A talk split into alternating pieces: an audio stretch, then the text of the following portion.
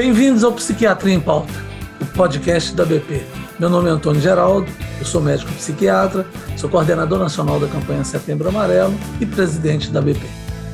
Toda semana receberemos por aqui personalidades que fazem a diferença na sociedade para um bate-papo leve e muito interessante.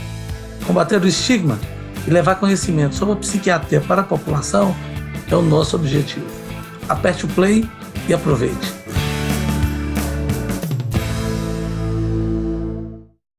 Bom, pessoal, hoje nós estamos aqui com Alexandre Gigante. É um gigante na psiquiatria. Ele gosta disso, faz isso há muito tempo.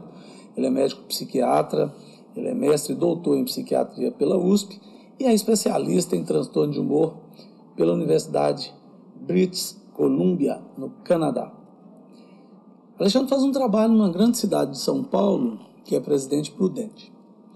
E ele veio lá de Canadá, né, e eu quero perguntar para ele uma coisa que é bastante interessante.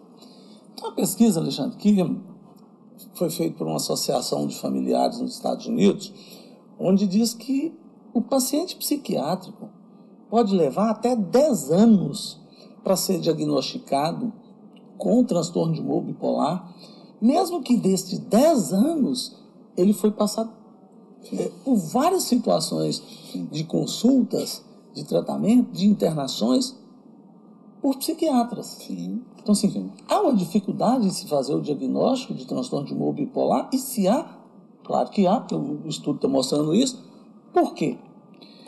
Ah, porque, provavelmente, na maioria das vezes, os sintomas que caracterizam mesmo a bipolaridade, que são sintomas maníacos, eles muitas vezes não são reconhecidos como doença. Né? Então, ah, nem pelo paciente, nem pelo familiar, e quanto à questão do diagnóstico médico, é um diagnóstico que exige uma certa especialização, que exige um certo entendimento é, mais avançado para investigar muitas vezes estados maniformes que, que estão, é, às vezes, a, que ocorreram há, meses, que ocorreram há anos.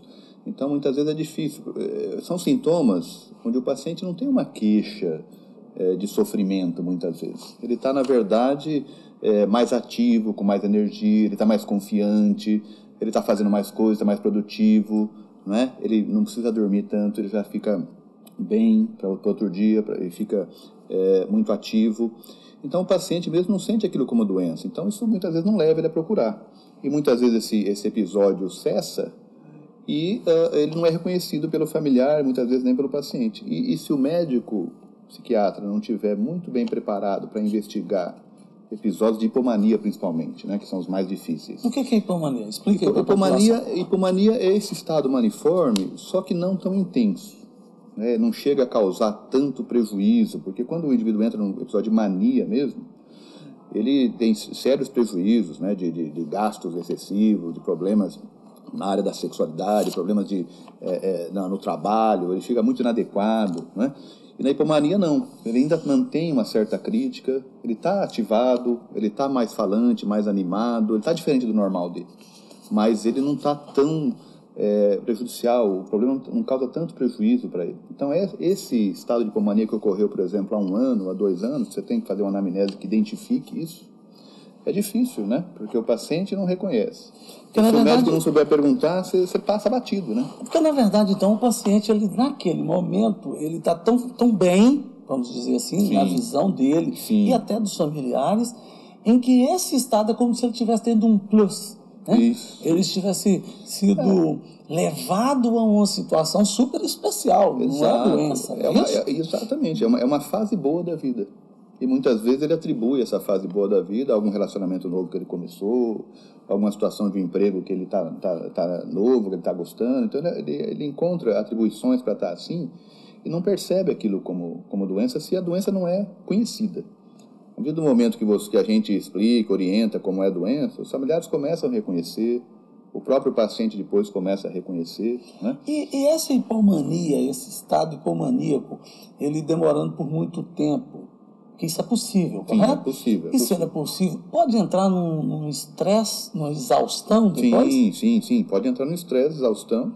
É, se sabe hoje, né, que os estudos mostram que é um estado tóxico para o cérebro, né? Então o indivíduo fica num estado de estresse muito acentuado e aumenta muito o risco de ter uma depressão lá na frente, né? de ter um esgotamento, né? que, que vai favorecer a depressão, que é o outro polo da doença. Né? Pois é, e aí vem um grave, uma grave situação de erro de diagnóstico aí que nós vimos, que quando a pessoa entra em exaustão, é uma coisa, Sim. mas quando entra em quadro depressivo, ok, Sim. é mais claro, mais fácil de fazer, Sim. mas e quando tem só hipomania e nunca aparece um quadro depressivo? Exato, exato. Então, aí fica um pouco mais difícil, né? São os, os, pacientes que a gente diz que fazem parte do espectro bipolar. Eles não estão com, não têm os sintomas e as crises, por exemplo. Você diagnosticar bipolar tipo 2, você precisa ter a hipomania e a depressão. Se ele nunca teve a depressão, ele não é diagnosticado com esse nome de transtorno bipolar tipo 2. Ainda, né? Ainda, ainda exatamente. exatamente. Porque ele vai ter um dia. Porque a chance de ele ter é muito grande. Né? A chance de ele ter é muito grande. Mas a confusão principal que se faz é do, do transtorno bipolar com a depressão maior.